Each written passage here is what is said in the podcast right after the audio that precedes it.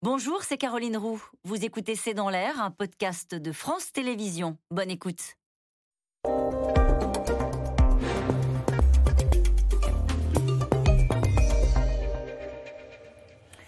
Bonsoir à toutes et à tous. Bienvenue, c'est dans l'air l'invité. Fin de partie donc pour Boris Johnson, qui est donc remplacé par la conservatrice Liz Truss. Avec moi aujourd'hui pour en parler, euh, Denis McShane. Bonjour. Bonjour.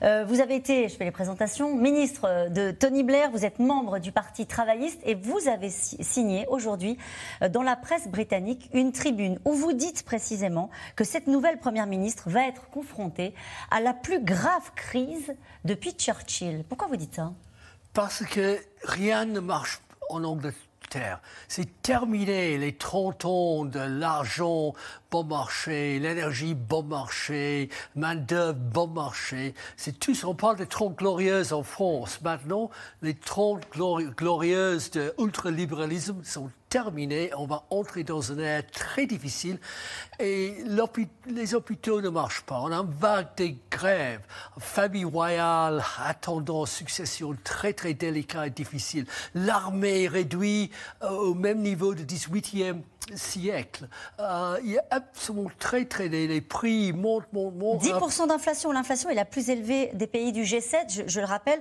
avec 2,5 millions de ménages anglais qui pourraient se retrouver en situation de précarité énergétique. Et je donne un dernier chiffre 25% des Britanniques ne pourront pas payer leurs factures. Exact. On a plus des banques alimentaires que des McDonald's euh, en Angleterre.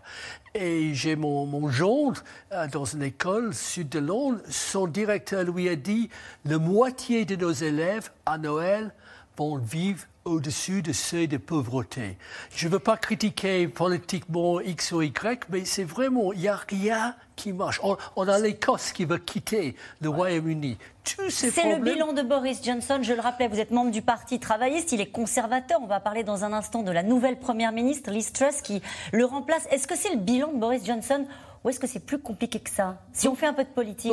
beaucoup plus compliqué. On a évité, partout en Europe, pas simplement en Angleterre, ces derniers sept siècles, de prendre des décisions nécessaires. Madame Merkel a fait rien pour protéger l'Allemagne contre la rupture des, des, gaz maintenant quand Poutine déclare la guerre à l'Europe. Je ne veux pas faire un passage de tous les pays européens, vous n'êtes pas parfait en France non, non plus. Mais oui, Boris Johnson, avec sa politique, pas le Brexit, c'était une décision, mais il a transformé dans un Brexit très dur. Hier, toutes les familles qui rentraient après les vacances d'été en France, à Calais, devraient passer six heures en attendant les contrôles douaniers grâce à Boris Johnson. Denis, Mac, euh, McShane, vous êtes euh, spécialiste des questions européennes, vous connaissez très bien la vie politique britannique. Naturellement, vous avez été ministre des Affaires étrangères, je le rappelle, hein, pour ceux qui vous regardent et qui vous découvrent peut-être ce soir. Est-ce que vous êtes inquiet pour votre pays? Aujourd'hui? Ouais, je vais toujours avoir confiance dans mon pays, mais oui, euh, ça dépend de ce que fait euh, Elizabeth Truss. Je le connais, elle est le même collège que moi à Oxford. Ça, ça forge un petit lien, c'est comme aller à Sciences Po mm. X en, France, si vous voulez. Alors on la euh, voilà, Liz Truss. elle a 47 ans et aujourd'hui, c'est elle, la nouvelle Première ministre. C'est elle qui hérite de cette situation-là. Qu'est-ce qu'on peut dire d'elle? C'est une femme déterminée c'est une femme euh, qui a 10 ans d'expérience comme ministre, donc c'est assez expérimenté. C'est une femme qui a commencé son activisme politique très à gauche. Elle prenait l'abolition de la monarchie. Demain, elle va euh, faire le, le bise à, la reine. Donc, il y a 20 ans, euh, cette mélanchoniste, et, maintenant, elle est plus anti-européenne que Marine Le Pen. Donc, c'est une trajet assez intéressante. Mais c'est compétent. Elle est amicale, elle est tenace, parfois très têtue. Vous l'avez croisée à la Chambre des communes? Oh, bien sûr. J'ai organisé un dîner pour elle et les autres députés de, de ce collège avec le directeur, président du, collège. Elle, elle, a marqué son, son entrée euh, assez solidement. C'est très compétent. J'ai rien contre elle personnel, personnellement. Peut-être euh, vous, mais les Britanniques, 52% euh, des Britanniques estiment qu'Elizabeth Truss sera une mauvaise, voire très mauvaise première ministre. Pourquoi, pourquoi ils ont cette, opinion-là? C'est une sondage parce qu'elle a passé deux mois en fait faisant des déclarations. Euh, vraiment, si on entend ça de Eric Zemmour ou de M. Mélenchon, on disait, mais même Jean-Luc, même Eric n'est pas si fou aussi folle que ça. Donc elle a dit tout c'est n'importe quoi pour gagner gagner le soutien des militants du bas qui, qui ont, qui ont une, croix, une foi religieuse dans l'idée que couper tous les liens avec le, Brexit, tout ce qu'il faut faire, c'est couper les taxes, réduire les services publics. C'est ça qu'elle veut faire?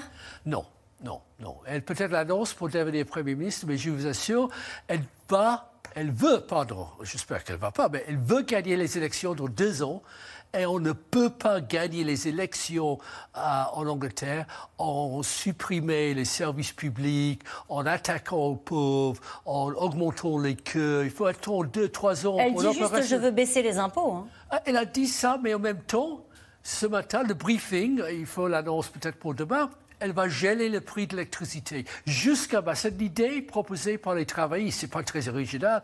Le président Macron fait ça ici, euh, en France, chancelier Scholz en Allemagne.